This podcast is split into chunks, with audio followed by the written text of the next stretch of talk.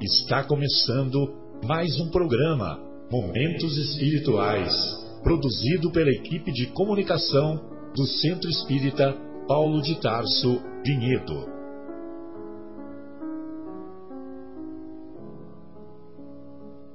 Se guardas contigo o estigma do sofrimento, indagando pela solução dos velhos problemas do ser e da dor, se percebes a nuvem que prenuncia a tormenta e o vórtice traiçoeiro das ondas em que navegas, vem conosco, estudemos a rota de nossa multimilenar romagem no tempo, para sentirmos o calor da flama de nosso próprio espírito a palpitar, imorredouro na eternidade, e acendendo o lume da esperança, perseveremos juntos em exaltação de alegria que Deus, o Pai de infinita bondade, nos traçou a divina destinação para além das estrelas.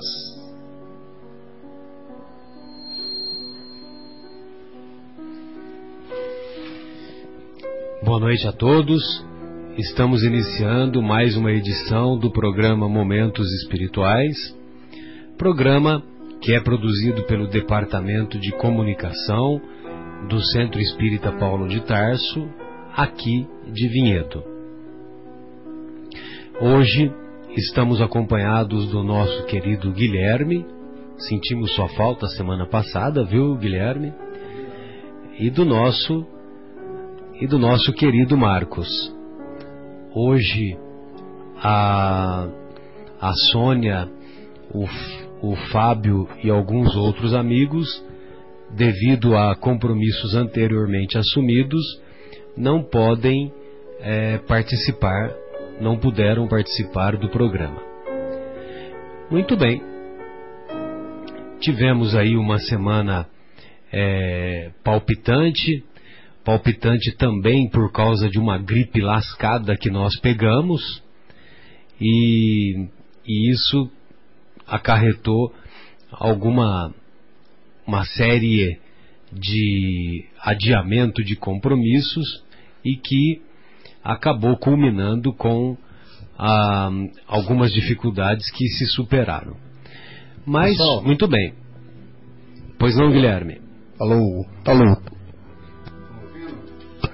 Alô, estão ouvindo agora? Boa noite. Então, eu queria só fazer um comentário assim, espírita tem mania de falar as coisas no plural, gente. Então, quando o Marcelo fala que nós pegamos a gripe, é ele com os espíritos dele, tá? Eu e o Marco estamos saudáveis, né? É verdade. Estamos aqui firme e forte, e não é porque o programa hoje tem pouca gente que vai ser pior, ao contrário, vamos dar mais energia para o programa ser mais legal, mais animado para quem está nos ouvindo aí. E espero que essa energia possa nos atingir, viu, Guilherme? Agora a todos, agora é. sim, né? Agora, esse hábito de falar na, na primeira pessoa do plural, nós adquirimos devido ao comportamento do nosso querido Chico Xavier. Porque se você pegar, se você observar as falas dele nas mais variadas entrevistas, inclusive no Pinga Fogo, né? O Pinga Fogo, aquele programa famoso e que ficou mais famoso ainda por causa do de ele contar o episódio do avião e contar em forma de anedota, é, se, você, se, se você reparar bem, o tempo todo ele fala na primeira pessoa do plural. E lógico, né, que nós nós adquirimos esse hábito, é, pelo menos imitando ele nesse sentido, né? Tomara que nós o imitemos também no comportamento, né?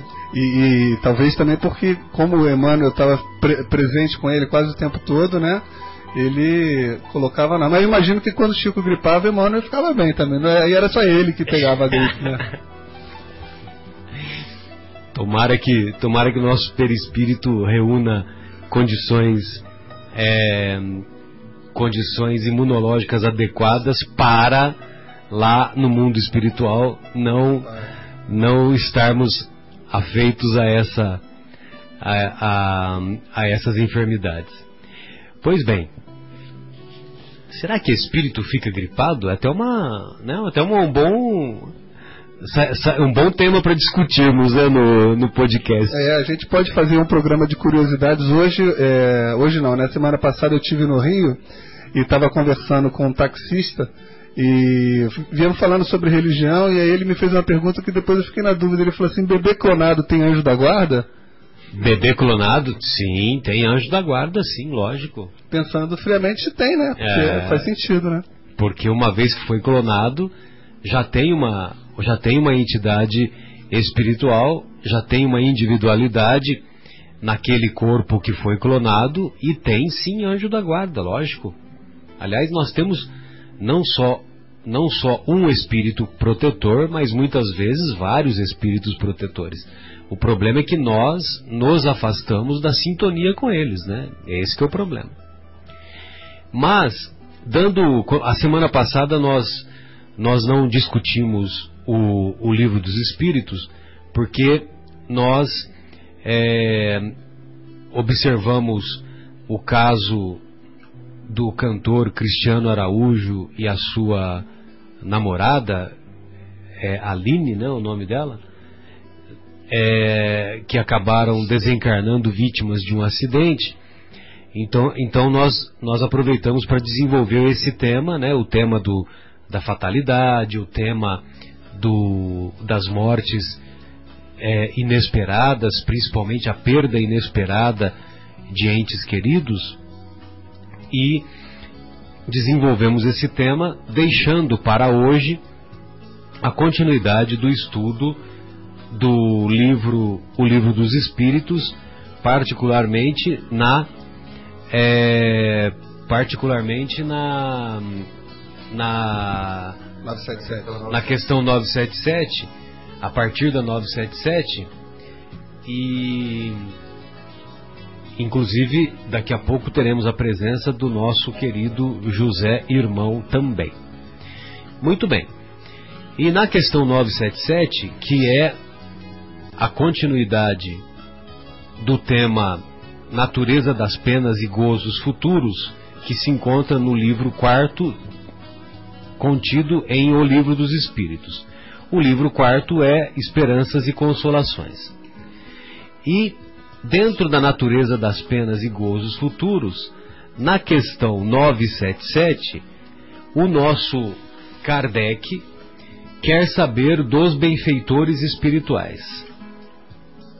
É, Marcos, pode se preparar porque hoje o tema é todo voltado para sua área, viu? Para a área da psicologia, viu? Não, não vem fugindo não. Estamos prontos.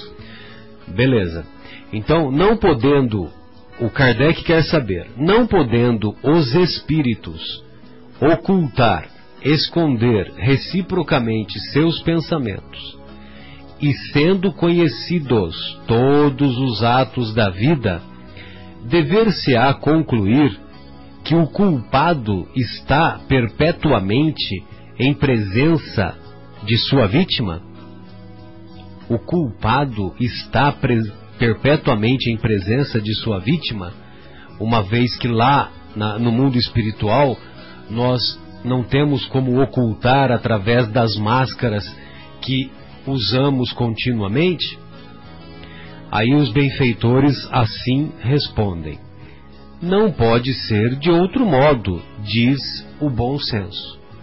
Ou seja, lá no mundo espiritual, como nós não temos como esconder os nossos sentimentos, como esconder aquilo que realmente nós somos, então nós muitas vezes, é, devido à culpa é, desencadeada pela responsabilidade dos crimes que cometemos, estamos referindo, nos referindo ao caso proposto aqui por Kardec, né? Ou seja, uma pessoa que, é, que fez uma vítima lá no mundo espiritual, como ela não pode esconder é, os crimes que ela, que ela perpetrou, então ela se vê de maneira contínua na presença da sua vítima. Pois não, Guilherme, você gostaria de fazer algum comentário? Fica à vontade. É, eu, eu, na verdade, quando li essa pergunta, eu fiquei um pouco na dúvida, É, bom, primeiro se é quando a gente está falando de crime, né? O que seria o crime? Então, é, muitas vezes somente a, a, a, o não cumprimento das leis de Deus, né? Já pode ser considerado um crime. Então, se eu trair minha esposa, por exemplo, é, quando tiver no mundo espiritual, por exemplo, ela vai saber da, das minhas, dos meus feitos passados e aquilo ali vai ser um motivo de vergonha para mim. Claro que provavelmente não tão grave quanto se eu tiver matado alguém ou algo desse gênero, né? Exato. As coisas são proporcionais, inclusive são proporcionalmente é, é... ao conhecimento que nós possuímos. Isso e, e são proporcionalmente também depois cobradas.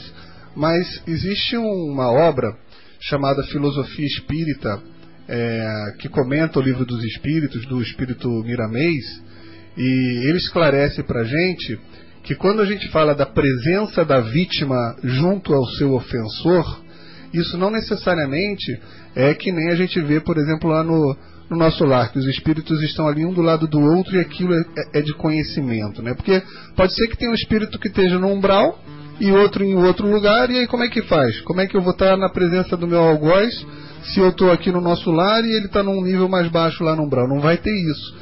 Então, Miramês explica que essa presença pode acontecer de duas maneiras.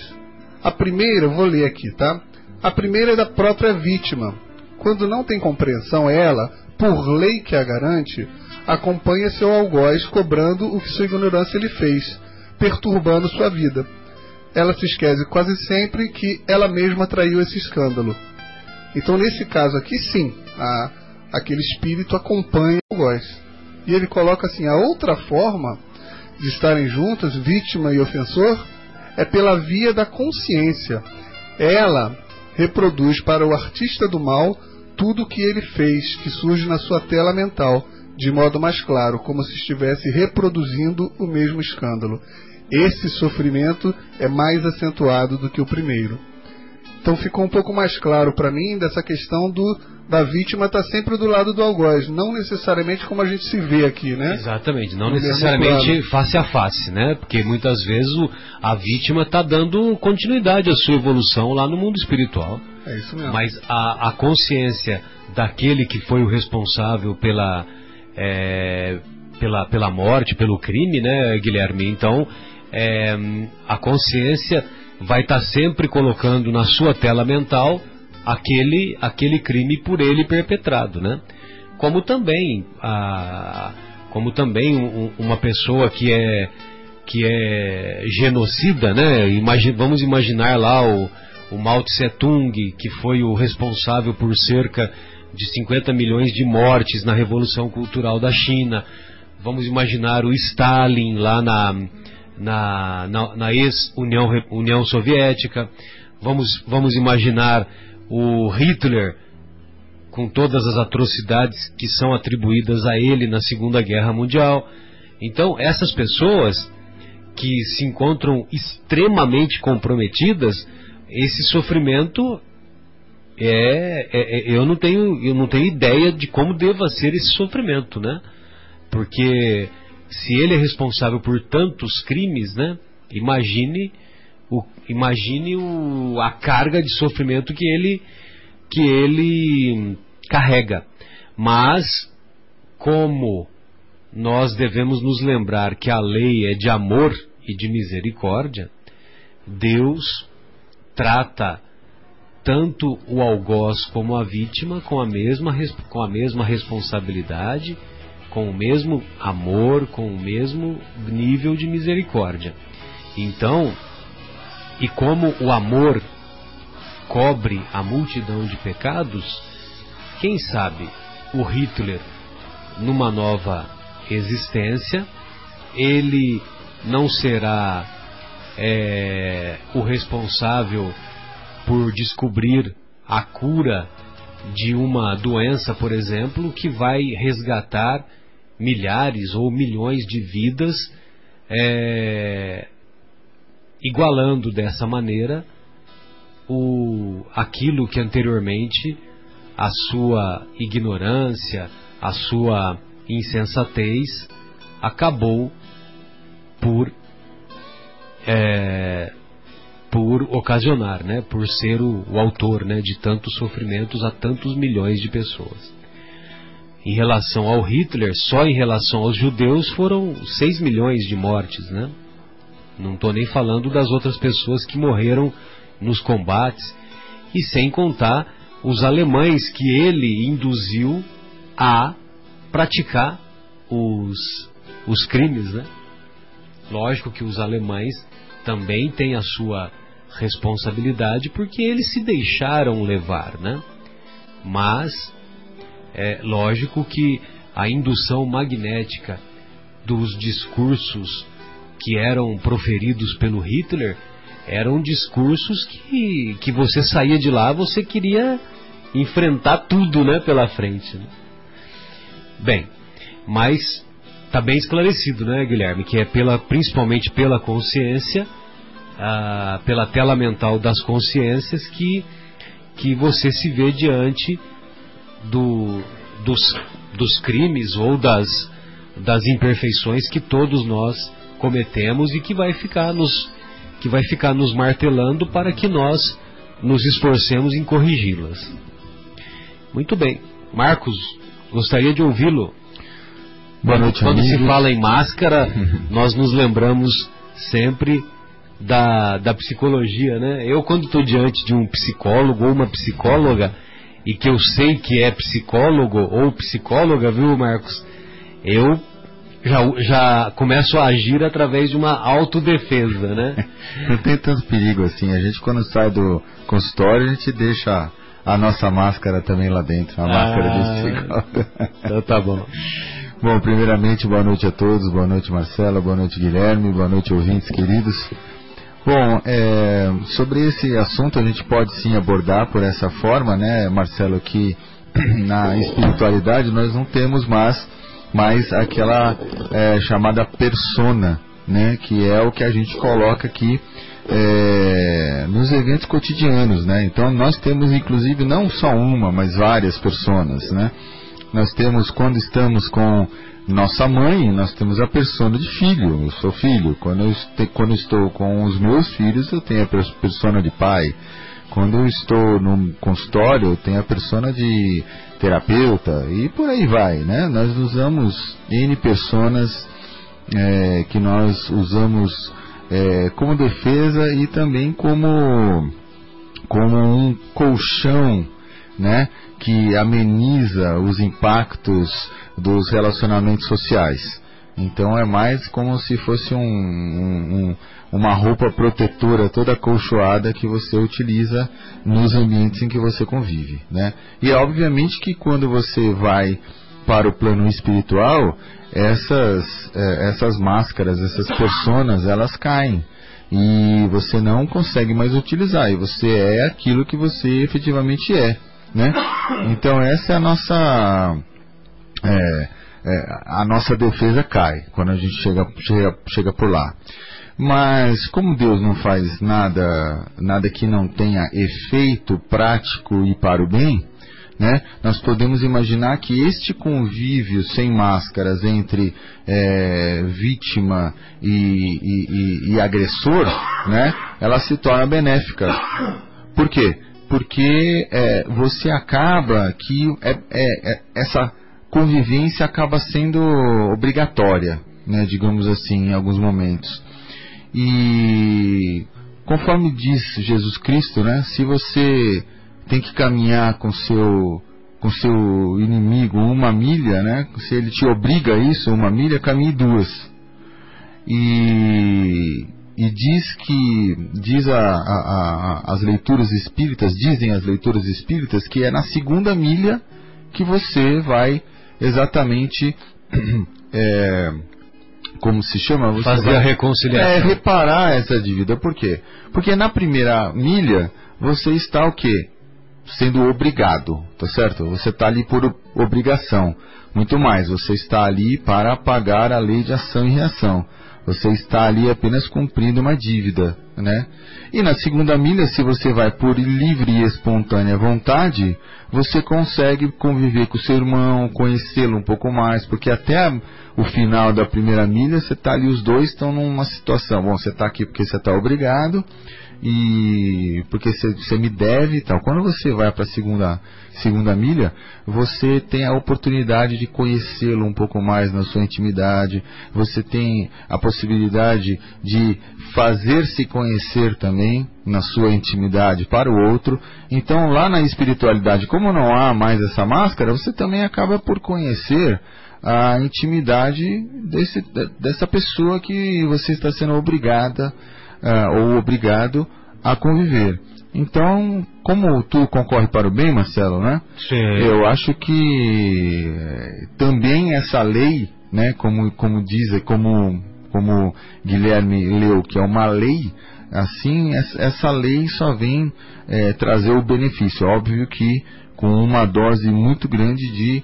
Um, como, como que eu diria, de inconveniência, daquele sentimento de, de, né, uh, de não ser fácil, de ser difícil, porque você está constrangedor, constrangedora, né? Afinal de contas, você está realmente com uma pessoa ou que lhe ou que lhe ofendeu ou que você a ofendeu, porque muitas vezes quando nós pensamos em ofensas, em perdão, fica muito simples a gente pensar que nós somos os é, aquele que merece ser perdoado, que merece escutar as desculpas. A gente nunca se coloca na outra posição da pessoa que necessita da desculpa, que precisa ser desculpado. Né? Muito raramente a gente se coloca nessa posição, mas nós somos tão necessitados de perdão quanto qualquer outra criatura, Marcelo.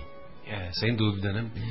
É, quando a gente fala sobre obsessão, é, referindo-se referindo-se ao a, a situação em que você é o obsediado, ou seja, que você é a vítima, que você é o coitadinho, então nós nós aceitamos nos colocar diante dessa posição. Agora, se se, se coloca, se, se, se nos é colocado a situação inversa, aí a gente não acha graça nenhuma. Ou seja, agora, agora eu sou o obsessor, eu não sou o obsediado. Aí ninguém acha graça, ninguém acha legal. Ah, e, e é. muitas vezes e muitas vezes nós estamos nessa situação inversa. Ah, a gente nunca é, né, Marcelo? Sempre são os outros, né? Os obsessores são os outros, os, os errados são os outros, né?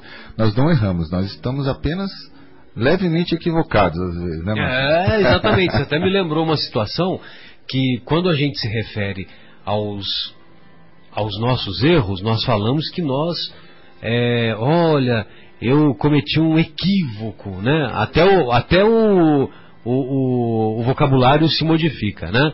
Olha, foi um equívoco, você me desculpa. Tudo bem, o ato de pedir desculpa é até meritório, né? Mas, olha, foi um equívoco. Agora, quando são os outros que erram, né? Então a gente fala que o fulano fez uma burrada, né? Ou então a gente usa até outros termos que nem cabe aqui relatar, né? Mas o, outro, outro comentário assim que, que me ocorreu, é, Marcos, amigos, ouvintes, é que uh, na parte inicial de O Livro dos Espíritos, os, o Kardec pergunta para os benfeitores como que os espíritos se, é, se apresentam, se mostram, né? E ele e o, os benfeitores espirituais eles respondem que o espírito ele se manifesta através do seu perispírito e muitas vezes dotado de uma luz, de uma luz mais intensa ou menos intensa, conforme o grau de evolução, conforme o grau de pureza de cada uma das individualidades espirituais. Então, essa cor, ela pode variar da sombra, da sombra estamos nos referindo, não necessariamente é, cor negra. A sombra escura, por exemplo, a sombra marrom é uma tonalidade mais escura. Mas não, voltamos a dizer, não necessariamente negra. Então, seria uma sombra escura com várias tonalidades variando da sombra escura até o rubi cintilante. Então, os espíritos que são mais elevados, os espíritos que são caracterizados pela, pela sua pureza, pela sua elevação espiritual, eles são reconhecidos por essa luz de brilho semelhante ao brilho do rubi. E se eu sou um ouvinte em casa ouvindo você falar isso, Marcelo, eu fico assim, bom, então eu provavelmente tenho vários espíritos ao meu redor, espíritos de sombra, porque eu não vejo nenhum. Né? Então, lembrando que essa vibração de luz não é, são captadas naturalmente pela nossa vista, pela vista humana. Preciso de uma mediunidade mais ostensiva, né, para você poder enxergar é, é, tanto a luz como o, o, próprio espírito que o Marcelo está aqui se referindo. Exato, é, estamos nos referindo, é, é, Guilherme e amigos, a, a como os espíritos se aparecem quando lá no mundo espiritual. Agora, isso que você falou se, é, é referido pelos médiums videntes. Aliás, há uma diferença entre médiums videntes e médiums clarividentes. Os médiums clarividentes, eles veem objetos, eles veem coisas, eles veem materiais, mas eles não veem espíritos. Enquanto que os médiums videntes, eles veem espíritos. Então, tem até um, um médium, é, que agora me fugiu o nome, que ele, ele era capaz de reconhecer numa urna fechada a, o que estava é, dentro dessa urna. E ele sabia fazer, né, interpretar, ou ele sabia identificar a, através da sua visão de raio-x, através da sua visão de clarividência, é o que tinha, o que era contido em objetos escuros. Agora, em, em objetos hermeticamente fechados. Agora, esse mesmo clarividente, ele dizia que não havia espíritos porque ele, que via tudo, não via, não conseguia identificar espíritos. Tanto é que ele até se dirigia aos hospitais para acompanhar aquelas pessoas que estavam em estágio terminal de, das mais variadas doenças, para ver se ele conseguia identificar as almas dessas pessoas após a, a morte. E, e como ele não conseguia identificar ninguém, não conseguia identificar alma nenhuma, então a conclusão que ele chegou é que não existe espírito, que não existe alma. Mas ele estava equivocado do seu conhecimento, ele era portador de uma ignorância no sentido de que clarividência vê objetos, vê coisas, então, por exemplo, ele pode, ele pode falar: olha, vá para sua casa agora, porque a sua casa está pegando fogo. Então, e, e, você sai correndo, ou então liga para saber se, se, o vizinho vê que a casa está pegando fogo e realmente está pegando fogo. Agora, em relação a, a identificar ou a reconhecer espíritos, o clarividente muitas vezes não identifica, não reconhece. E, e teoricamente é, é, só por uma questão de conceito, Marcelo, me corrija se eu estiver errado. O, o clarividente não necessariamente é o médium. Né, porque não está intermédio, não está fazendo nenhum. Exatamente, porque ele não, ele não identifica, não reconhece espíritos, né? Não, é, mas, assim, Tanto é que o pessoal da, da paranormalidade eles consideram apenas como um paranormal, até modifica a nomenclatura, né? É. E para pessoal da parapsicologia. Isso. E para quem tiver um pouco mais de curiosidade, pode pesquisar na internet sobre visão remota, que tem muitas é, potências, eu sei da Rússia e dos Estados Unidos, mas as outras também devem fazer isso. Eles fazem uso desses desses clarividentes até para tentar encontrar alguma falha de segurança, descobrir planos de, de guerra dos outros países inimigos e por aí vai. Então, isso daí é uma, é uma prática, obviamente, pouco difundida, mas se hoje com a internet a gente consegue achar tantas coisas é, é, elucidadoras, vale a pena a pesquisa para ver que isso é realmente verdadeiro e bem utilizado. É, e também tem um outro serviço que, os, que eles utilizam, que eles utilizam que são os médiums videntes.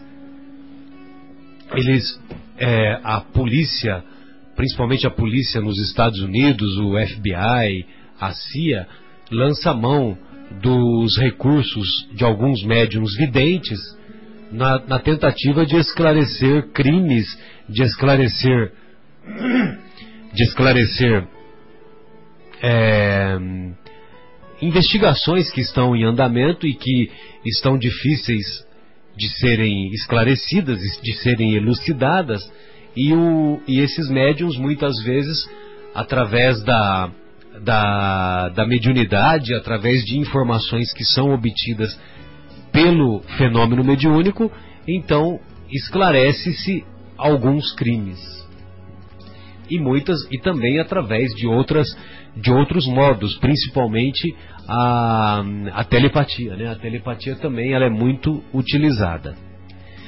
Bem, amigos, antes de uh, antes de, de darmos prosseguimento, acho que poderíamos fazer uma a nossa primeira pausa musical e e em seguida retornaremos.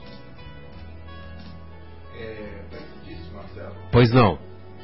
Pois não, Marcos. Antes disso, Marcelo, como eu não, como eu não coloquei a música aqui ainda. não, pois não, pode falar. A, a pergunta 977 tem um item A. Você ah, não sim, quer comentar? O, 977A? O desdobramento da, da desdobramento da questão 977A Kardec quer saber dos benfeitores. Bem lembrado, Marcos. É, quer saber dos benfeitores. Serão um castigo para o culpado essa divulgação de todos os nossos atos reprováveis e a presença constante dos que deles foram vítimas? Meu Deus, hein? Serão um castigo para o culpado essa divulgação de todos os nossos atos reprováveis e a presença constante dos que deles foram vítimas? Aí então os benfeitores respondem: maior do que se pensa, mas tão somente até que o culpado tenha espiado, tenha sofrido suas faltas, quer como espírito, quer como homem em novas existências corpóreas. Alguns programas atrás, nós tivemos a oportunidade de comentar sobre o caso Silveira e o, em conjunto com o André Luiz. Em conjunto com o André Luiz na obra Nosso Lar. E lá na obra, na obra Nosso Lar, num determinado momento, o André Luiz encontra-se com o Silveira. Muito bem, quem foi o Silveira? O Silveira havia conhecido não somente o André Luiz, quando encarnado, como também o seu pai, ou seja, o pai do André Luiz.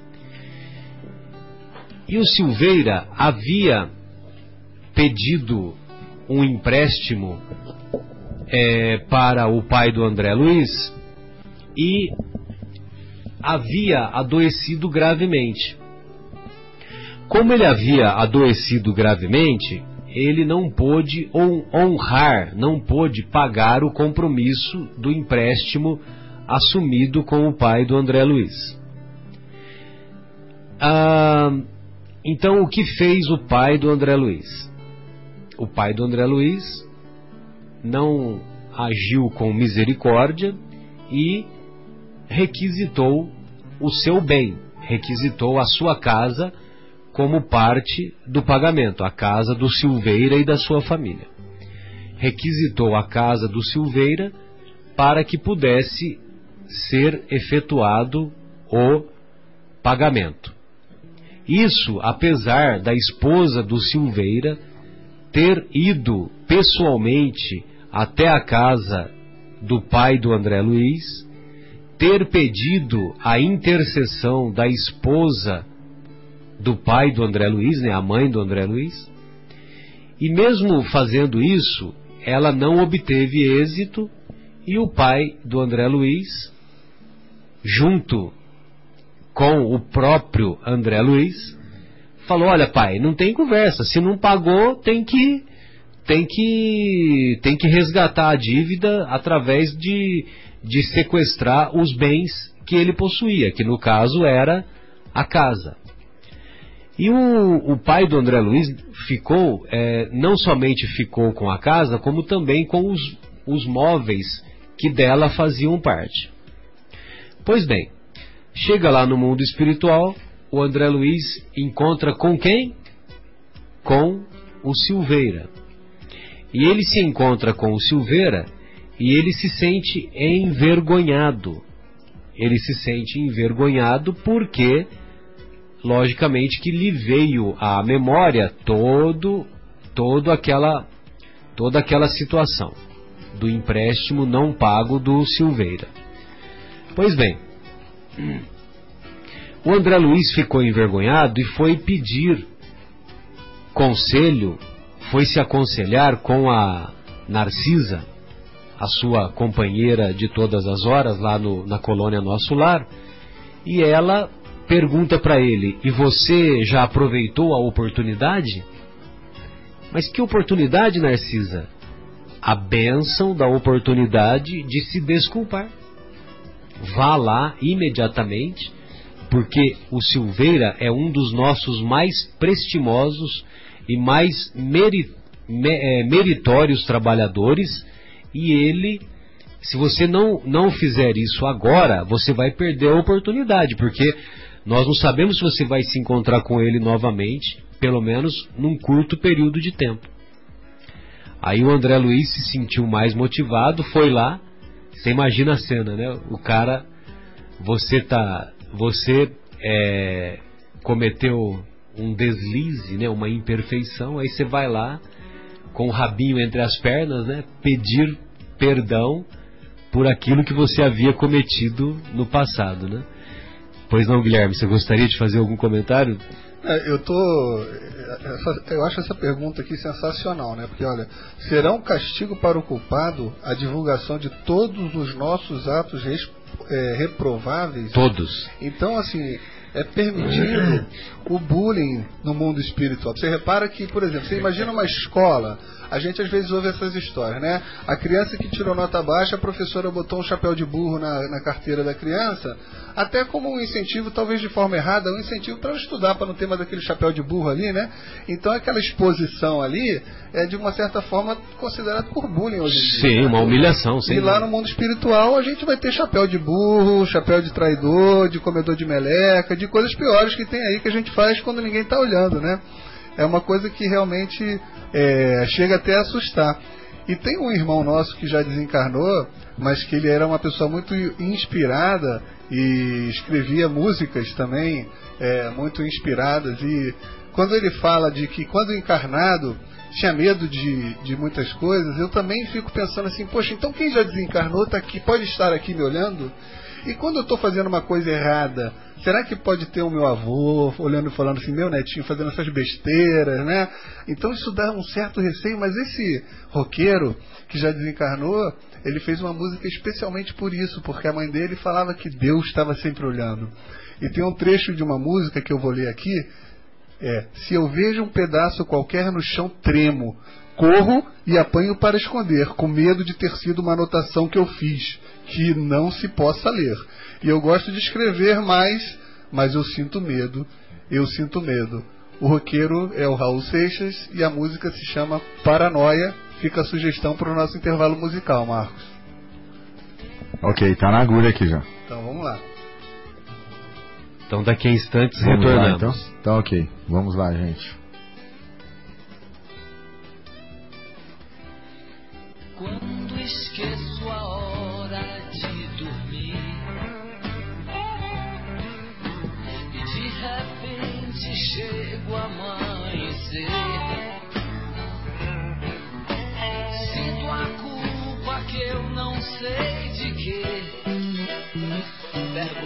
Que eu fiz, meu coração não diz. Eu, eu sinto medo.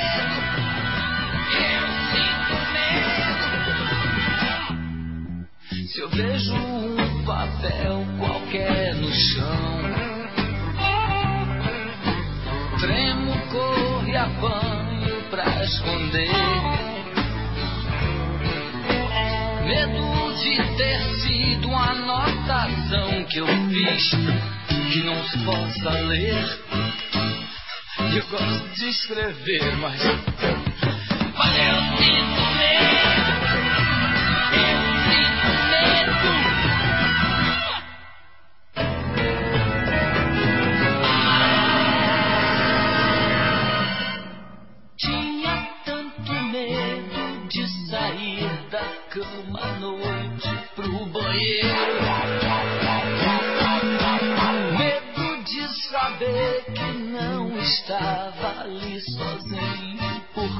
Porque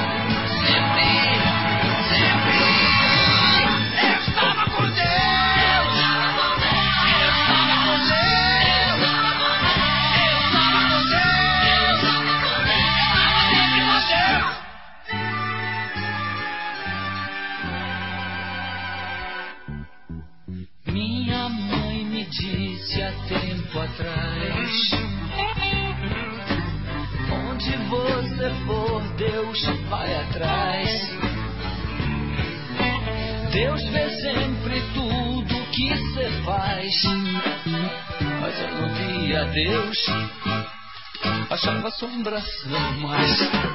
Mas eu tinha medo, eu tinha medo.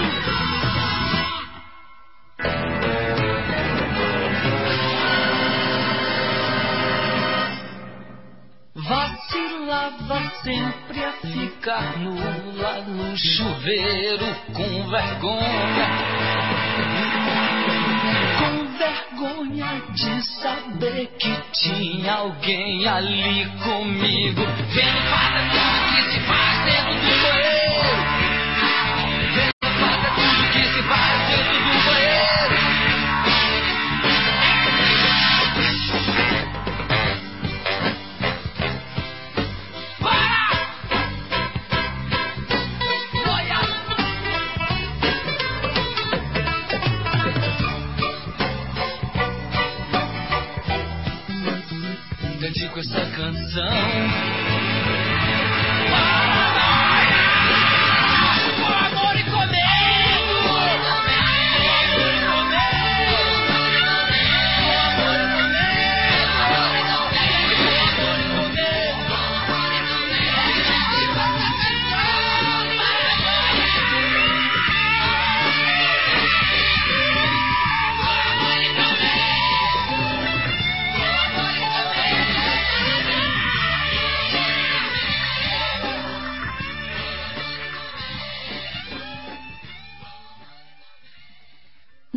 Horas e quarenta e quatro minutos.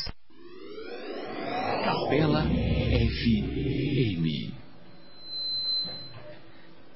Retornamos então com o programa Momentos Espirituais, ao vivo aqui da Rádio Capela, cujo telefone é 3876-6846. Temos ainda o, o nosso e-mail para contato, que é cept.vinhedo@gmail.com. E também temos o contato do WhatsApp da Rádio Capela, que é 019 99639 7984. 996 39 7984. Então, só retornando para desfechar o caso Silveira lá na colônia Nosso Lar, nós é, nos recordamos que os, o André Luiz encheu-se de coragem após o diálogo com a enfermeira Narcisa, encheu-se de coragem e foi lá diante do Silveira. É, o Silveira o reconheceu. Oi André, você por aqui? Que bom! E, e o André já se sentiu mais confortável e pediu desculpas, né? Pediu desculpas por aquele, é, por ter incentivado o pai a agir é, de maneira rigorosa com aquela dívida que ele havia contraído com o pai do André Luiz. Pois bem, quando ele pede desculpas para o Silveira, ele é, quando ele pede desculpas para o Silveira, O Silveira fala: André, que isso? O seu pai, para mim, foi um benfeitor. O seu pai, para mim, foi um benfeitor. Porque depois daquele dia em que nós fomos despejados da casa para que a casa servisse de pagamento da dívida, é, eu nunca mais parei de trabalhar. Eu nunca mais parei de trabalhar e eu aprendi a preciosa lição do esforço próprio. A preciosa lição do esforço próprio. Então, companheiros, vejam vocês a importância de nos esforçarmos para mantermos a nossa conduta coerente com aquilo que pregamos. Porque se nós nos mantivermos na ignorância da prática do bem, nós vamos nos envolver com esse questionamento sempre voltado para o inconformismo, sempre voltado para a revolta, sempre é, voltado para a falta de harmonia. E o, o Kardec, então, faz um pequeno comentário sobre essa questão que vale a pena nós refletirmos. Ou seja, ele diz assim: quando nos achamos no mundo dos espíritos, estando evidente todo o nosso passado, o bem e o mal que houvermos feito serão igualmente conhecidos. Inutilmente aquele que haja praticado o mal tentará escapar ao olhar de suas vítimas. A presença inevitável destas lhe será um castigo e um remorso permanente até que haja espiado, até que haja sofrido seus erros, ao passo que o homem de bem, por toda parte, só encontrará amigos, olhares amigos e benevolentes. Então, é tão bom ser bom que quando o malandro souber como é bom ser bom, ele será bom de malandragem é o nosso Richard Simonetti que usa esse pensamento, né? É tão bom ser bom que quando o malandro souber como é bom ser bom, ele será bom também de malandragem. Então aquele que praticou o bem só encontrará olhares de aprovação, olhares benevolentes, olhares amigos lá no mundo espiritual. E como o mundo espiritual ele é, interpenetra-se com o mundo material, vale a pena começar a ser bom desde já. Não precisa, não precisamos isso, aguardar a desencarnação para só então sermos ou nos esforçarmos para sermos bons. Para o mal não há maior tormento na terra, continua o Kardec, do que a presença de suas vítimas, razão pela qual as evita continuamente.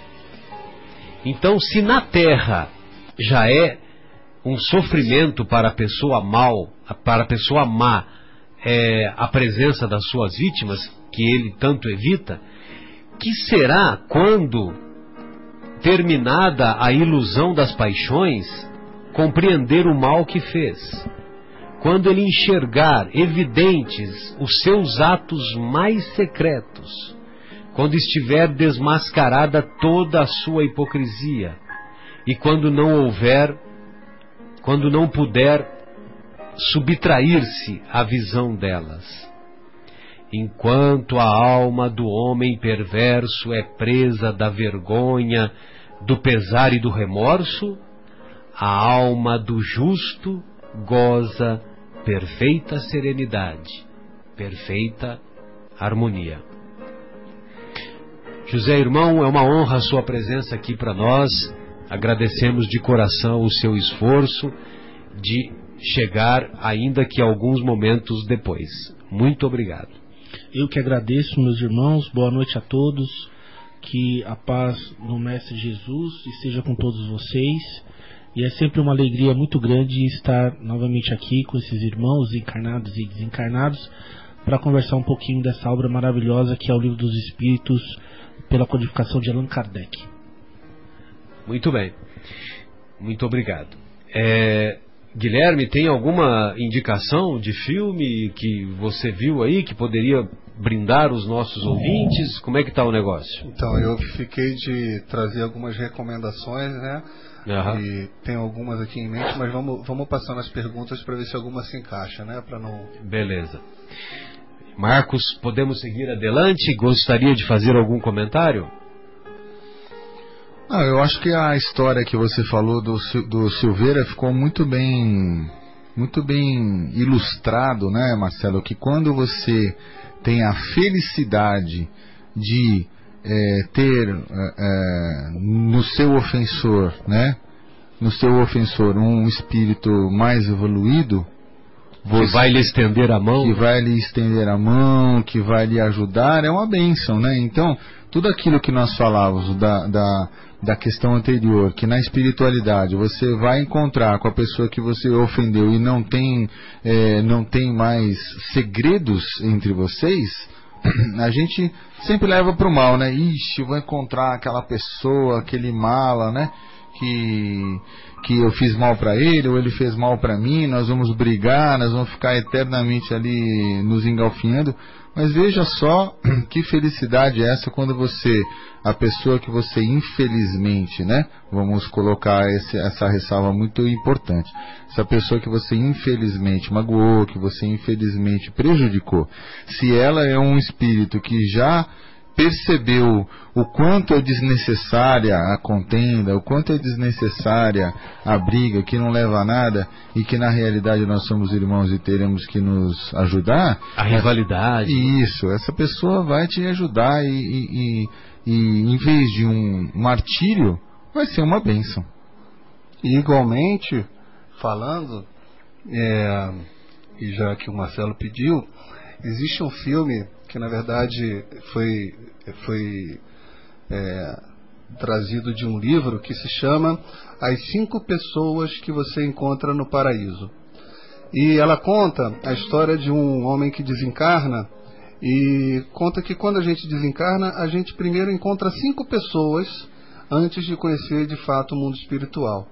E nesse filme, é, a primeira pessoa que esse homem eh, que desencarnou encontrou foi uma pessoa que quando esse homem que desencarnou era criancinha, ele estava jogando bola com os amiguinhos encarnados, né? E aí jogando bola, a bola caiu para um lado da rua e ele saiu correndo atrás da bola, como qualquer criança vai atrás de bola e de pipa, né? Sem olhar para a rua, Pra bola não cair no corguinho. para não cair onde? não cair onde? No corguinho. No corguinho. Você acha que a gente fala córregozinho aqui? E ele foi atrás da bola, né?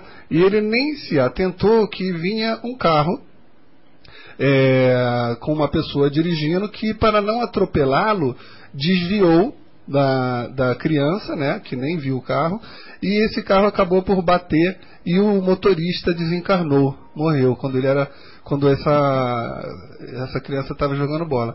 Então essa criança cresce e quando ele desencarna, a primeira pessoa que ele encontra foi esse motorista que desencarnou alguns anos atrás para salvar a vida Pra dele. salvar a vida dele. E aí ele conta, olha, você não sabe quem sou eu, mas, e aí então ele conta.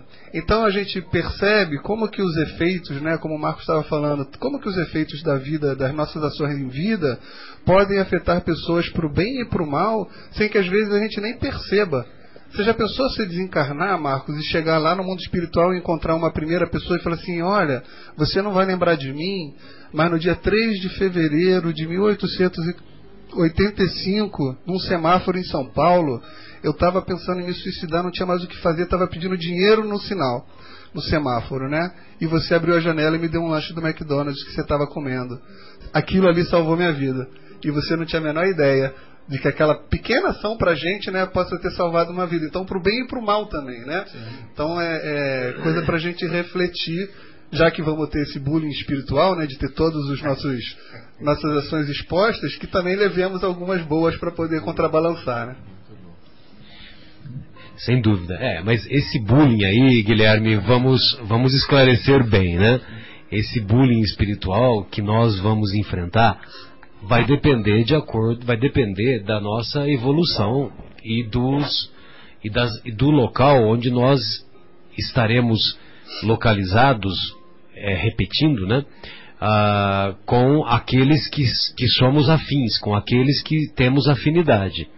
Então, se nós estamos numa situação espiritual menos iluminada, logicamente que nós vamos conviver com espíritos mais ignorantes e esses espíritos, sim, vão nos levar a situações humilhantes, a situações degradantes, como o nosso querido André Luiz relata naquele período de mais de oito anos que ele ficou lá no umbral, quando muitas, muitos espíritos ignorantes o perseguiam e o acusavam de suicida.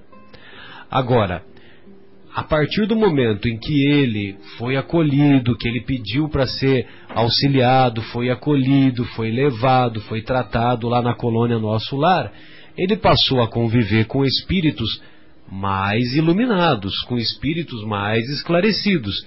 E logicamente que esses espíritos, eles evitavam esse constrangimento, né?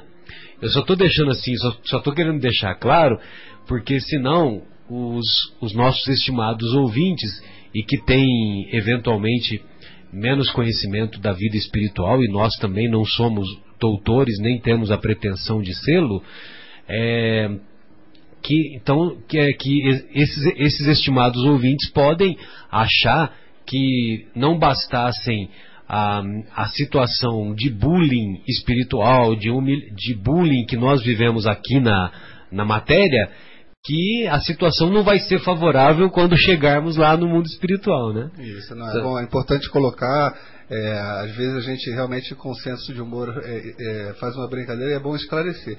E mesmo que fosse, né, Marcelo, com espíritos de uma, de uma é, categoria acima, a gente vai ver, né, que nem a gente quando com o filho, né? O filho pode fazer a maior besteira do mundo, a gente olha para ele com um carinho, uma, um amor muito grande. Então, ainda que nós, completamente imperfeitos e com todos os nossos problemas e imperfeições penduradas como cartazes na nossa consciência, se a gente fosse para um para um é, tá diante de alguns espíritos muito evoluídos, eles iam olhar para a gente como olham para crianças imperfeitas, né? É, então realmente não existe essa, essa conotação de, de, de bullying. É, de, de bullying permanente, né? Vamos dizer assim. Muito bem. É, bom, nós vamos encontrar então na questão 978 o Kardec quer saber dos benfeitores, né? A lembrança das faltas que a alma, quando imperfeita, tenha cometido, não lhe turba, não lhe é, acoberta a felicidade, mesmo depois de se haver purificado? Ou seja, é, quando nós nos tornarmos espíritos mais evoluídos, espíritos ah, mais iluminados, será que só pelo fato de nos lembrarmos da, das faltas que cometemos, essa lembrança não vai, é, não vai fazer com que a nossa felicidade seja carregada de sombras? Imagine você, né? Jesus, né? Um espírito é, de altíssima hierarquia, ele se lembra que quando ele estava lá na infância, na infância espiritual dele, né, na infância espírita dele, ele é, cometeu alguns assassinatos em mundos inferiores tal. Então só o fato dele se lembrar disso, que ele, é, que isso vai ser motivo dele, dele, dessa sua felicidade, desse seu estado de felicidade ser tisnado, ser turbado. E, e Zé Irmão, a gente prometeu no começo do programa é, que esse programa, muito embora não esteja contando com presenças muito estimadas, como por exemplo a da Sônia, que nos ilumina com, com o Evangelho segundo o Espiritismo, que ia ser um programa animado. Então, a gente quer ouvir de você. Essa pergunta me, me, me faz pensar assim: imagina que a gente não tenha perdido de 7 a 1 da Alemanha, que tenha sido da Argentina. Né? E aí, numa próxima oportunidade, a gente ganha de 7 a 1 da Argentina. De preferência com um dos gols de mão. Pô, aquilo ali é uma coisa sensacional. Você vai ficar até mais feliz do que se não tivesse houver, houver, é, acontecido aquela derrota inicial, né? Então, quando eu olho para isso aqui, pelo menos com a mente humana que a gente consegue refletir, eu acho que é o contrário, Marcelo. Quando a gente é, tem a, a, a, quando a gente consegue vencer a imperfeição, lembrar dela é até gratificante, né? Lembrar, ó, perdi de 7 a 1, mas agora eu estou ganhando. O que, que você acha, Zé? Então, Guilherme, é o seguinte. É, eu concordo em partes com, com os dois, mas o, o Marcelo tem razão. É, no seguinte ponto de vista, é, nós todos somos bem diferentes, né? E quando estamos numa posição ainda de muita ignorância, são poucos os, os que conseguem romper com os grilhões da culpa, com os grilhões é, do peso do remorso. Isso se torna um, esses sentimentos eles se tornam muito pesados para e nos impedem a marcha, né? Como dizem os espíritos. Então, o esquecimento, por exemplo, principalmente no ponto da reencarnação, ela de fato ela significa uma bênção. Claro que o fato de você aprender com o passado, o fato de você aprender com as faltas, é, ela é muito importante. Mas nem tudo é acessado pelo espírito, né? É, às vezes quando você faz um desencarne e você carrega o peso, você tem passa a ter a consciência de, de tudo que você fez de ruim, isso é importante. A culpa é um primeiro passo.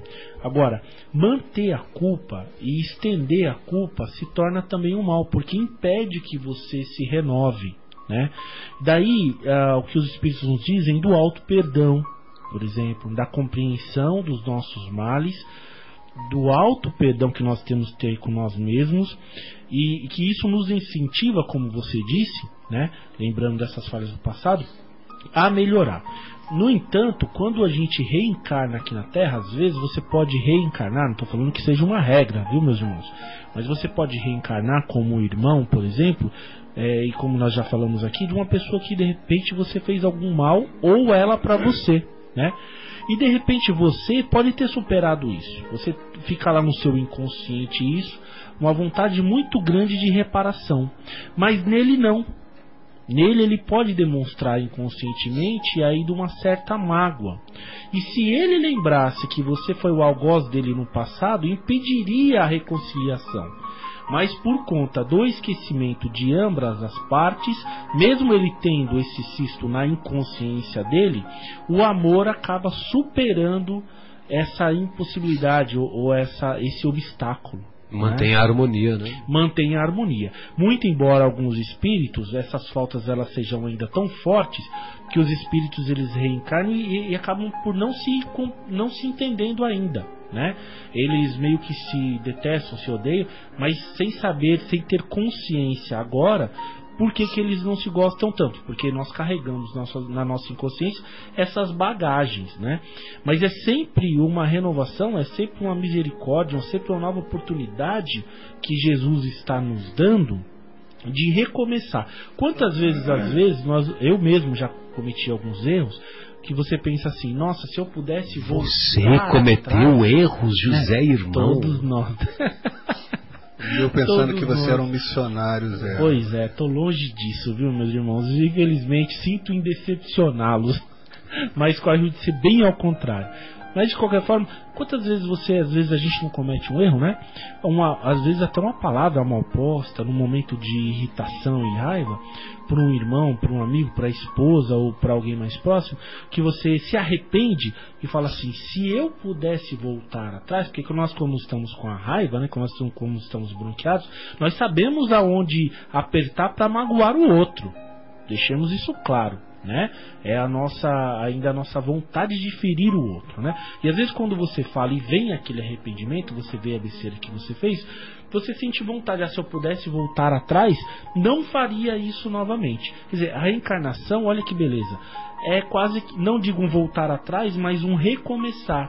Você está começando como uma página em branco, embora aquilo fique na bagagem, embora as provas estejam ali, muita, não poucas vezes as expiações estejam ali para ser cumpridas, mas é um novo recomeçar, o- é a re- reconciliação do pai com o filho, da mãe com o filho, do irmão com o irmão, do vizinho com o vizinho e assim por diante, né? Sempre uma nova oportunidade. Que bom seria que todos nós, mesmo sabendo do mal que houve entre nós, talvez até mesmo entre essa mesa, nós já tivéssemos a capacidade de deixar isso superar. Mas na grande maioria das vezes não é assim. É necessário sim o esquecimento, um novo recomeço, uma nova página em branco, como se nós tivéssemos zerado a HD, né? E recomeçado ali para gravar agora novos arquivos para que a gente possa superar isso. E a gente estava na semana retrasada conversando com o Adriano, que é um dos diretores aqui da, da rádio. Aliás, Adriano, se você estiver escutando, um grande abraço. E uma das coisas que o Adriano perguntava, que o Adriano gosta muito de escutar é, o nosso programa e, e tem algumas questões muito interessantes. Aliás, fica a dica aqui para todos os ouvintes. O Adriano dirige um programa chamado Papo Cabeça, toda segunda-feira, de 8 às 10 da noite, que é muito legal, sempre discutindo eh, temas polêmicos, eh, temas que estão em voga aí na, na, na mídia. Eh, quem curte ouvir rádio à noite para para se instruir é uma, é uma dica bacana. Mas voltando no assunto, o. Adriano estava falando assim, mas por que, que a gente não lembra? Se tem reencarnação, por que, que a gente não lembra da vida passada, né? E eu, eu fiz a pergunta para ele que um dia fizeram para mim. Eu falei, você tem filho? Ele falou, tenho. Eu falei, imagina agora assim a situação que você desencarnou. Depois, o seu filho desencarnou e vocês se encontram lá no mundo espiritual. Você vai dar um maior abraço no teu filho e tudo mais. Aí vamos dizer que chega alguém e fala assim, Adriano, olha, teu filho que desencarnou é o seguinte, na vida passada vocês dois foram inimigos e ele te matou. Você, Adriano, vai querer matar teu filho ali no mundo espiritual? Ele falou, não, eu vou rir, vou dar um abraço mais apertado ainda. Porque eu tive uma convivência tão boa com ele aqui. Então é isso, né? A gente não Sim. sabendo. Nesse momento. Nesse Depois momento, que já se estabeleceu o, o reajuste do amor filial entre pai e filho. Você até já está É. perdoando. Falou, claro que não, imagina. Eu já tive uma vida depois disso onde a gente já se deu tão bem que saber de uma vida passada que ele me matou, eu não quero nem mais saber disso. É porque não existe regras no mundo espiritual, deixamos claro. E pode, pode acontecer é, de é, um pedido a Cristo, por exemplo, né, de alguém já arrependido poder receber aquele que ele fez mal no ambiente doméstico. E às vezes há espíritos que eles permanecem numa rebelia tão grande que usa-se sim a reencarnação compulsória para que através do amor né, de- desse, desse é, receber mais amoroso daquele espírito já, já agressivo, possa iniciar, né, a- naquele momento, se estabelecer uma reconciliação. Mesmo que às vezes na primeira reencarnação eles não deem conta. Talvez, muito provavelmente, terá que existir outras reencarnações na mesma posição. Mas o fato de desde criança, não estou falando que seja isso, meus irmãos? Não é uma regra. Quer dizer, pai e filho nós nunca sabemos direito, nunca sabemos direito, não, nunca sabemos de fato o que está acontecendo ali. Mas pode acontecer de um pai receber um filho no qual ele fez muito mal ou vice-versa, para que através desse amor filial se estabeleça agora o amor de Cristo, né? Quer dizer, supere essas, esse- essas problemáticas e tudo mais. o José Irmão colocou numa, numa, numa ótica fantástica é, essa, essa questão dos nossos laços, né? Quando a gente tem um laço com, com uma outra pessoa e a gente tem a bênção do esquecimento para que a gente possa é, resgatar essas dívidas, né? Mas o Marcelo colocou num primeiro momento uma outra visão de um, de um espírito já evoluído quando olha para trás e ele percebe todas as coisas que ele fez, como é que ele se sente, né? Então nós temos aí duas óticas, uma ótica muito interessante que é, que é fantástica, que é a do José Irmão, que é de espíritos como nós, né? Que estamos aqui falando com vocês é, ainda imperfeitos e que se tivéssemos conhecimento dos nossos erros, talvez isso fosse prejudicial.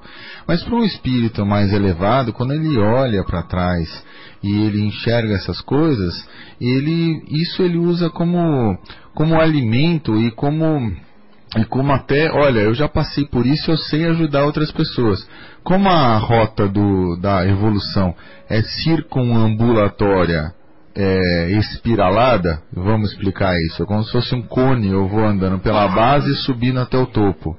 Então, quando eu chego lá no topo, eu olho, eu consigo enxergar todos os lados do, do desse, desse cone, eu, tudo que eu já passei, consigo ver gente subindo na mesma trilha que eu, e eu consigo ver, olha só, ele vai passar por ali, vai escorregar como eu, e eu vou lá ajudá-lo, né? Então, aquilo serve como uma, uma base de dados para que ele consiga, inclusive, ajudar outras, outras pessoas.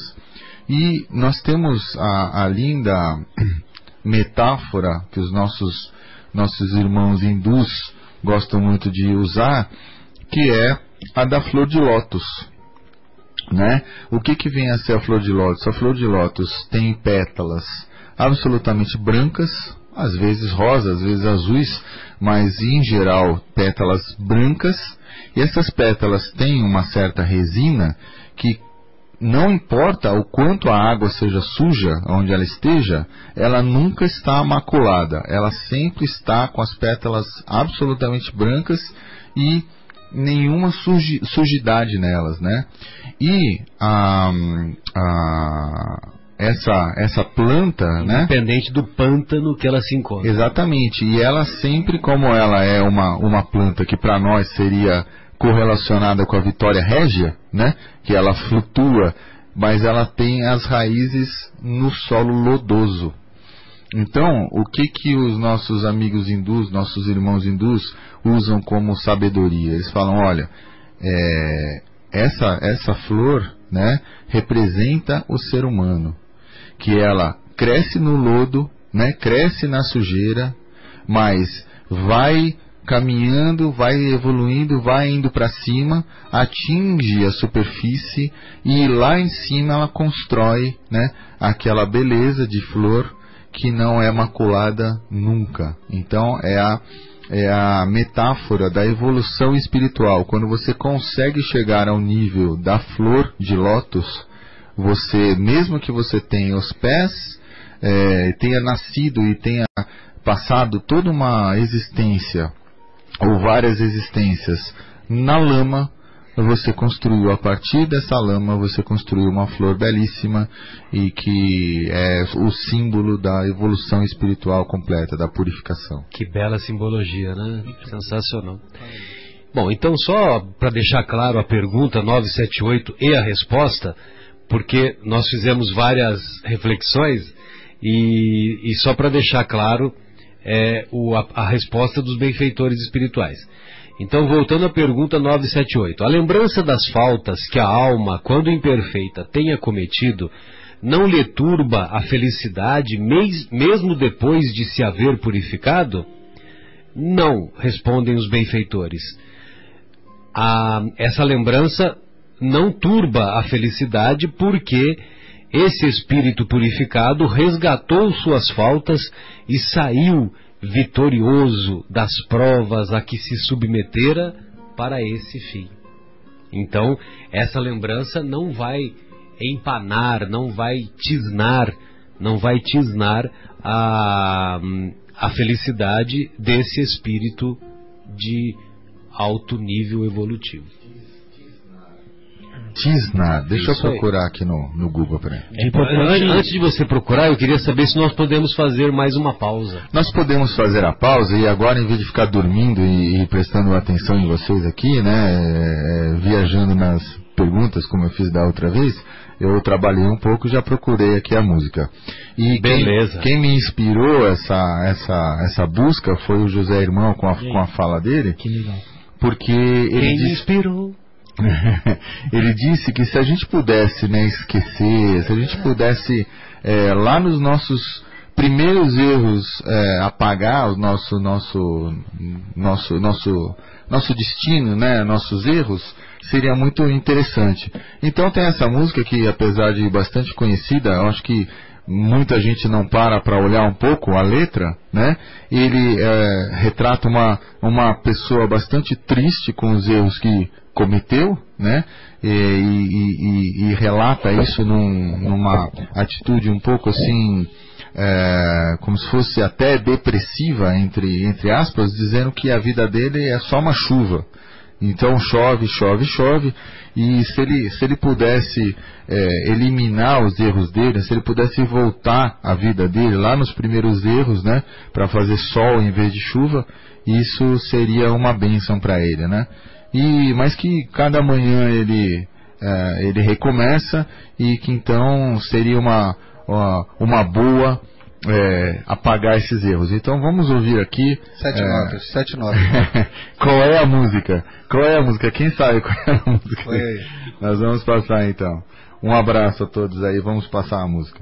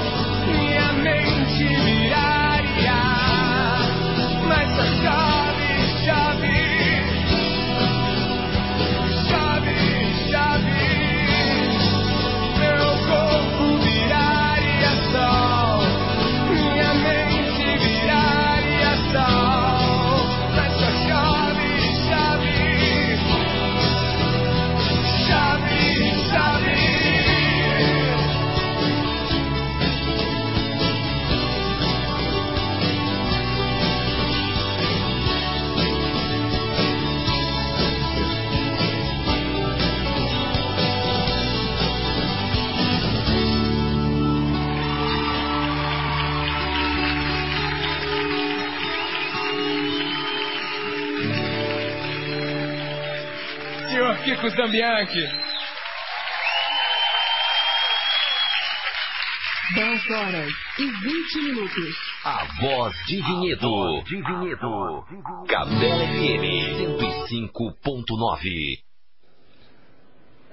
E dando continuidade ao programa Momentos Espirituais, nós vamos seguir aqui nas nossas perguntas.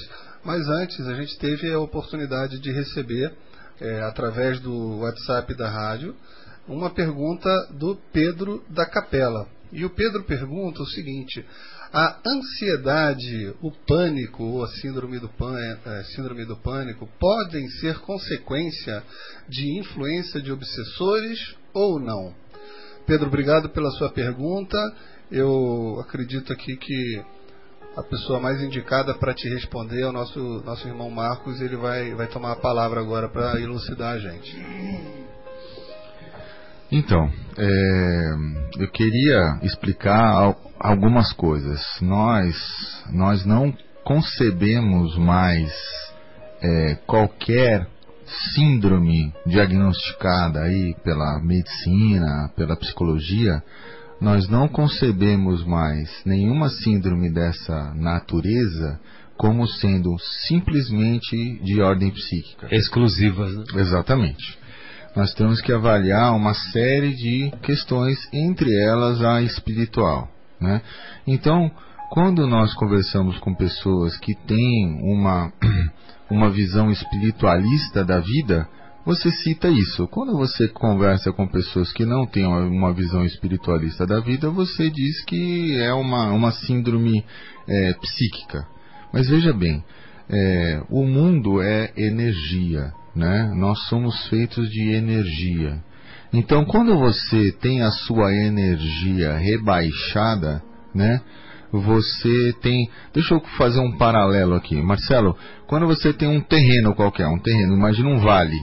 Você tem um vale, daqui a pouco você tem um buraco nesse vale, digamos o Grande Canyon, onde você tem lá um platô e você tem lá o, o, o, o- leito do, do rio, né? É, como é que é chamado em topografia, em geografia, esse tipo de, de acidente? Depressão. Depressão, exatamente. Então, imaginemos um gráfico energético nosso estável, plano. De repente você tem essa energia rebaixada por qualquer motivo. Você tem a morte de um ente querido, você tem ah, a perda de um emprego, você tem uma doença, você tem alguma coisa assim. A sua energia vai se rebaixar, correto? Muito bem. Essa energia rebaixada, ela não tem reflexos somente no plano psíquico. Ela tem o seu reflexo no plano né, no campo espiritual também. Então você tem a sua energia rebaixada no campo físico, você se sente cansado, você se sente é, desenergizado. Né? No campo físico. No campo psíquico você se sente desanimado, não quer conversar com ninguém, quer ficar dentro de casa. Muito bem. E no campo espiritual você também cai a sua, o seu campo vibratório e você abre caminhos para é, irmãos que estão vibrando naquela mesma frequência. Então veja, vem tudo ao mesmo tempo. Então, se a obsessão está ligada com a depressão, se a obsessão está ligada com a síndrome do pânico e assim por diante, a resposta é um grande sim, ok? Mas por quê? Porque nós rebaixamos a nossa energia a ponto de deixarmos os canais abertos para que esses nossos irmãos obsessores se aproveitem dessa maneira. Sintonizem conosco. Exatamente. E aí, é, obviamente que as pessoas imediatamente pensam no remédio, né? No, pensam na, na química para poder sair desse, desse padrão. A química ajuda? Sim, ajuda. Porque a química vai mexer na questão física. Nós falamos três questões: a psíquica, a física e a espiritual. O remédio vai mexer na questão física, vai mexer com, a, é, com as sinapses, né? vai mexer com esses elementos que, que transitam essas, essas ligações sinápticas, né, que nós temos no nosso cérebro entre os neurônios. Então, vai melhorar essas ligações, vai fazer com que a pessoa tenha uma melhora psíquica. Por outro lado, ela também pode tomar vitaminas, ter uma memória física. E só que ela tem que também fazer um trabalho de, de melhora espiritual para que eh, não deixe esse campo aberto para os nossos irmãos eh, tão inferiores quanto nós mesmos, né, atuarmos naqueles campos em que nós deixamos brecha. Então, eh, eu não sei se eu consegui responder né, a pergunta, mas sim tem uma ligação. A síndrome do pânico já é um, já é um, é um assunto um pouco mais extenso, né? mas que é uma exacerbação disso tudo que eu estou falando, né? E devido a N outros fatores, que, né, que nós podemos discutir depois é, separadamente. Mas é, tudo tem a ver com energia, tudo tem a ver com essa baixa energética. É, é, só lembrando, Marcos, que essas entidades patológicas que você se referiu, a síndrome do pânico, a ansiedade, a depressão, é, ela leva aos quadros obsessivos e vice-versa. E vice-versa. E vice-versa. Então, quer dizer, a, nós, quando nós nos deixamos levar por pensamentos pessimistas, quando nós nos deixamos levar por atitudes permanentes de afastamento da prática do bem, de afastamento de uma, uh, de uma harmonia no, no, no, pensamento, de uma harmonia no nosso comportamento, então, logicamente, que nós vamos nos sintonizar com entidades espirituais que se sentem afinizadas conosco, que se sentem ligadas espiritualmente conosco. Essas entidades espirituais, muitas vezes, não são entidades más, não são entidades que necessariamente querem o nosso mal, querem impedir a nossa evolução, mas elas se sentem afinizadas conosco e, por uma indução magnética do pensamento de ambas as partes, tanto do encarnado quanto do, do obsessor desencarnado, por essa indução magnética, estabelece-se um vínculo afetivo de, é, de energias é, pouco saudáveis, vamos dizer assim, e esse vínculo, esse vínculo de energias pouco saudáveis, vai se estabelecendo de parte a parte, tra é, trazendo como consequência uma, uma permanente, um permanente quadro de desajuste que caracterizam essas doenças. Por exemplo, no caso da depressão, que nós já tivemos oportunidade de falar em programas anteriores. No caso da depressão, então, a depressão se caracteriza por uma pessoa que se mantém é, triste de maneira permanente. Tanto é que nós podemos definir depressão como tristeza profunda e permanente. Então, logicamente que nós vamos encontrar outras, é, outras situações semelhantes, mas que dependem dessa indução magnética que nós atraímos para nós mesmos, seja na síndrome do pânico, seja nos transtornos obsessivos compulsivos, seja nos, nos quadros depressivos, nos quadros de, de ansiedade.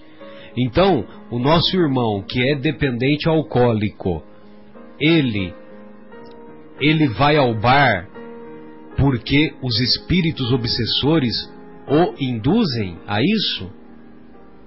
Ou ele, de tanto, é, de tanto se sentir, é, se sentir, como se diz, em fuga psicológica ah, e encontra na bebida esta fuga psicológica, ele vai ao bar fazer uso dos vapores ilusórios etílicos, dos vapores ilusórios do álcool. E fazendo uso desses vapores ilusórios, ele vai atrair para si quem? Ele vai atrair para junto de si entidades espirituais mais elevadas ou entidades espirituais ignorantes?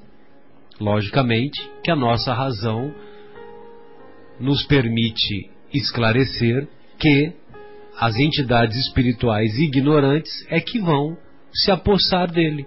Se vão se apossar dele por uma atração magnética. E essa atração magnética se estabelece de ambas as partes.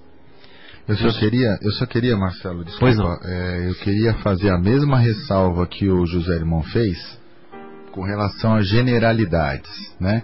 Então, não podemos dizer que toda pessoa que tem depressão, que tem síndrome do pânico ou qualquer coisa parecida está obsidiada, né? É, e vice-versa. Bem lembrado. né? Não se pode fazer esta afirmação. É, existe sim possibilidades, né? Assim como a pessoa que vai que, que, que tem dependência alcoólica, ela sim existe uma grande possibilidade que tenha obsessores nesse sentido. Mas é o que você falou. O que, que veio antes? O obsessor que o fez beber ou ele bebeu e depois ele atraiu isso? Então existe uma é, toda uma série de condicionantes que a gente não não pode nunca generalizar. Bem lembrado. Bom, então dando prosseguimento ao nosso estudo, nós vamos encontrar na questão 979, Kardec quer saber dos benfeitores. Não serão para a alma causa de penosa apreensão que lhe altera a felicidade as provas porque ainda tenha de passar para acabar a sua purificação? Então, repetindo, não serão para a alma causa de penosa apreensão que lhe altera a felicidade, as provas porque ainda tenha de passar para acabar a sua purificação? Será que os espíritos ficam ansiosos quando estão diante das provas que vão servir para, para completar a sua purificação? Aí os benfeitores respondem para o Kardec: para a alma ainda não purificada, são causa de penosa apreensão. Daí vem que ela não pode gozar de felicidade perfeita, senão quando esteja completamente pura. Para aquela, porém, que já se elevou, nada tem de penoso o ato de pensar nas provas que ainda haja de sofrer. Então, a nossa razão nos diz que, para aquela alma que já está mais elevada, quando ela está diante de uma prova que ela vai se submeter, para ela, isso nada tem de penoso, porque ela vê uma oportunidade de elevação, uma oportunidade de crescimento, uma oportunidade de evolução espiritual. Sempre lembrando que a evolução espiritual não se dá pelo elevador, não se dá pelo, pela lei do mínimo esforço e muito menos pela lei de Gerson, a famigerada lei de Gerson que existe em nosso país, a famigerada lei de Gerson que diz que, te, que devemos levar vantagem em tudo, certo? E essa famosa lei de Gerson, ela ocorreu porque o, o antigo jogador de futebol, que foi inclusive campeão na Copa de 70, tempos tempos em que o Brasil tinha um futebol que era é, agradável de se ver, mas também tempos em que os jogadores entravam em campo, muitos fumando.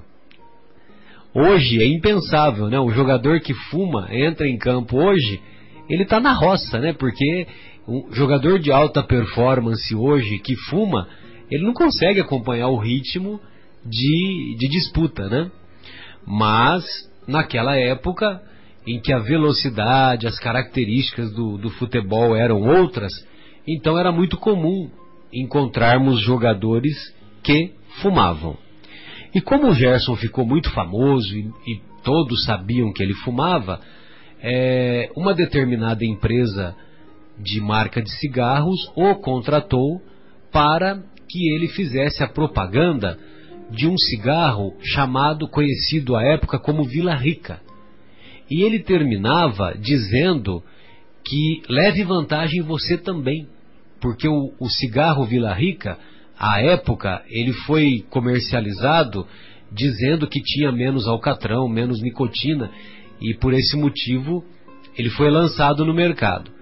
Como se isso hoje né, fosse grande coisa. Né? Hoje nós sabemos que com mais nicotina ou menos nicotina, o, o mal é igual, né? Então não há vantagem nenhuma. Mas na época ficou famoso, leve vantagem você também. E aí, daí nasceu a lei de Gerson. A lei que existe, infelizmente, em nosso país, em que as pessoas querem tirar proveito de tudo, querem tirar vantagem das mais variadas situações. Bem, é, agora eu não me lembro por que, que eu falei tudo isso. Sobre as dificuldades, né? Sobre as dificuldades que. Sobre, a- sobre as dificuldades. Isso, é o que, é- que o espírito pode vir a passar. Ah, é verdade. Então eu estava falando da evolução espiritual, né? Quer que eu rebobino a Que a evolução espiritual, agora eu me lembrei. Não, é que a evolução espiritual não se dá pelo, pelo elevador, né? E que a gente tem que parar com esse negócio da lei do mínimo esforço e da lei de, de vantagem, né? De se tirar vantagem, como nós, infelizmente, aqui no Brasil, comumente fazemos. Mas a evolução espiritual, ela não se dá pelo elevador. Tem pessoas que acham que pega uma janta, né? Enche a barriga, entra no elevador panorâmico, e no elevador panorâmico, onde está escrito lá o botãozinho andar celestial, aperta-se o, o botãozinho do andar celestial e no elevador panorâmico vai fazendo tchauzinho para os pecadores. É assim que se dá a evolução espiritual? Não é assim. A evolução espiritual se dá com muito esforço, degrau por degrau, com muita dedicação e prática do bem e mudança de comportamento voltado para a prática do bem.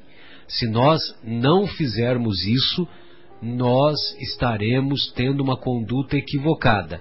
E isso me faz lembrar de uma pergunta que os benfeitores espirituais fizeram para o Kardec, nesse mesmo livro, o Livro dos Espíritos, se basta ao homem não praticar o mal para ser agradável a Deus. E os benfeitores respondem que não, que é preciso fazer o bem. Ou seja, não basta só não fazer o mal, é preciso fazer o bem. Bem, então, companheiros, ele diz que é, para a alma que ainda está, é, que ainda não está purificada, são causa de penosa apreensão. Daí vem que ela não pode gozar da felicidade perfeita senão quando esteja completamente pura. Nós só poderemos dizer, no- nos, nos classificarmos como portadores de felicidade perfeita quando nos tornarmos puros. E espíritos puros têm o brilho, brilho trazem em si o brilho do rubi cintilante. E para aquela, porém, que, que já se elevou, nada tem de penoso pensar nas provas que ainda haja de sofrer. Fico pensando que naquele momento culminante de Jesus, que ainda Jesus tinha que passar pelas provas, né? Que ele sabia que ele ia ser crucificado, que ele ia sentir toda aquela dor física, todo aquele martírio, e apesar de Jesus ser um espírito construtor de planetas, uma alma muitíssimo elevada, ele pediu para que, se tiver que, é, Deus, afasta de mim esse cálice, mas se eu tiver que passar por isso, que me conduza para esse esse aquele martírio, né, que todos sabemos que culminou com a crucificação. E o interessante é que quando ele faz essa prece, ele ficou tão emocionado que ele suou, suou o quê? Suou sangue, suou sangue. E por muitos anos, é, a- na medicina, achava-se que isso era um exagero que estava contido na Bíblia. E estudos recentes mostram que quando você é vítima de uma emoção muito acentuada, você pode sim suar sangue. Que pequenos capilares sanguíneos, pequenos vasos sanguíneos quase que microscópicos, podem se romper nessa, nesse momento de emoção superlativa, de emoção muito acentuada, e podemos sim suar sangue. É, o exemplo da vida do mestre, né? O, o- a, a vida do mestre é um exemplo em todos os momentos. Permanente, né? Impressionante. Porque Jesus nesse momento nos ensina como orar a Deus de uma outra forma. Ele já tinha nos ensinado o Pai Nosso.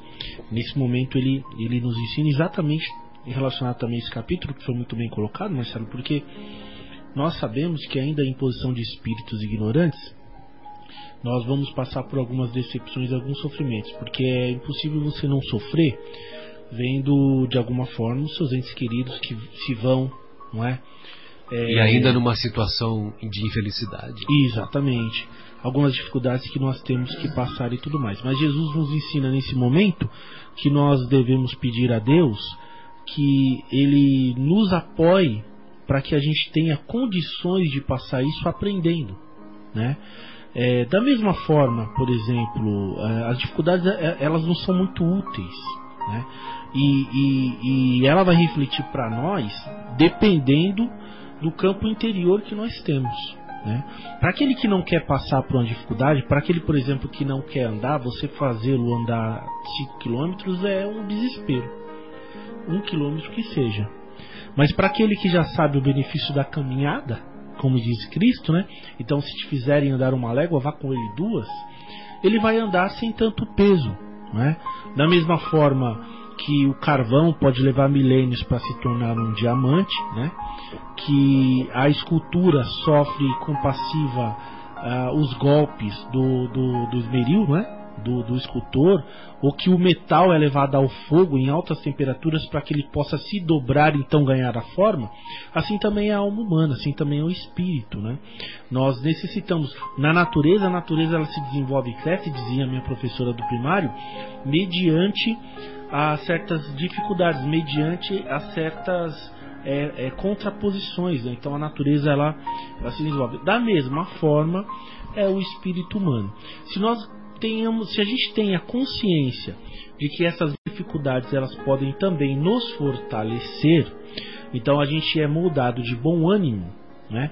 de boa vontade e nós conseguimos fazer a caminhada de maneira mais amena. E aí vem de encontro com o que Jesus disse: o fardo comigo é leve, porque aquele que ganha a consciência cristã de saber que cada vez que ele supera uma dificuldade, ele se aproxima mais do Cristo, ele se depura, ele evolui. Mas quando nós assumimos uma posição de revolta, uma posição de medo, uma posição De inconformismo. de inconformismo ou de falta de fé, todas essas dificuldades elas se tornam quase que insuportáveis. Insuportáveis, são verdadeiras montanhas. Exatamente. Daí a consciência de saber que isso é importante para que a gente possa lidar com essas, com, com, com, com, com essas situações. Quer dizer, nós crescemos diante das situações.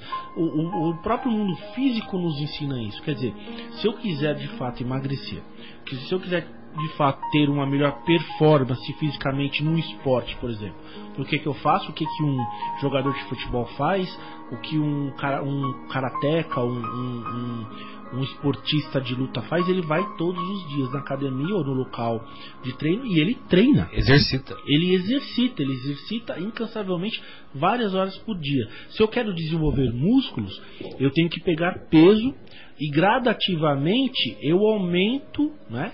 o, ah, esse peso para que eu possa desenvolver músculos, não é assim? Quer dizer, eu aumento a minha, a minha dificuldade para que eu crie resistência e eu fique com o corpo mais forte, pernas mais firmes, é, peito mais trabalhado, né, o braço também. Da mesma forma é o espírito, quer dizer, se o espírito busca sempre acomodação, se ele busca sempre a situação de descanso, a situação de comodismo, como que ele vai crescer? né? Como que ele vai se desenvolver? Como que eu vou criar compaixão não é?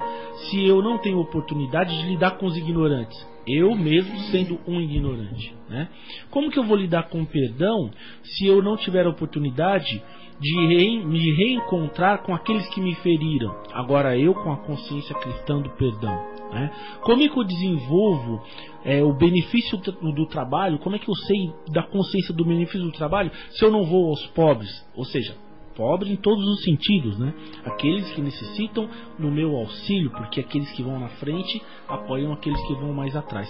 Ou seja, toda a, a, a vida do Cristo no Evangelho é um ensino, é o trabalho regenerador, é o trabalho grandioso e o trabalho que é Pedagógico. pedagógico, exatamente. O trabalho, como diz no livro dos Espíritos, é toda atividade útil, é toda atividade produtiva, produtiva, benéfica, é aquilo que traz bem, harmonia, alegria, evolução e etc.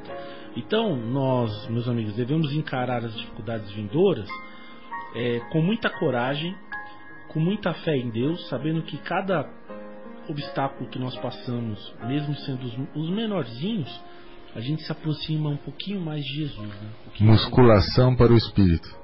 Exatamente. Não, e o interessante é que tem aquele psicólogo Adão Nonato, você deve conhecê-lo, Marcos. Sim, conheço pessoalmente. Exatamente. E ele, ele faz uma, uma correlação com a, com a nossa existência que é belíssima, né?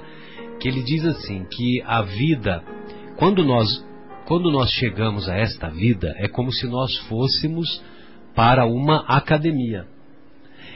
Quando nós vamos para uma academia, nós vamos para nos exercitar ou para ficarmos deitados na rede? Então nós vamos para nos exercitar, né? Então, logicamente que não é só exercício do, do padrão físico, né? Mas são exercícios de, de elevação dos, dos princípios morais, né? Elevação de aprendermos o- as virtudes morais, de desenvolvermos, de desenvolvermos as virtudes morais, né? Nesse sentido, o próprio Adão Nonato tem uma frase célebre. Ele fala que o lixo do outro é a lixa que lixa o meu lixo. É, exatamente. né? É muito legal isso. Muito bom. Guilherme, estamos nos aproximando das despedidas do, do programa. Você gostaria de fazer mais algum comentário? Não, eu acho que tem aqui um, um comentário. Ah, do Kardec, é verdade. do que o meu. Tá, be- beleza. Então eu gostaria que você lesse para nós que vale a pena. Eu vou ler então. Kardec então coloca o comentário depois da resposta dos amigos espirituais na pergunta 979.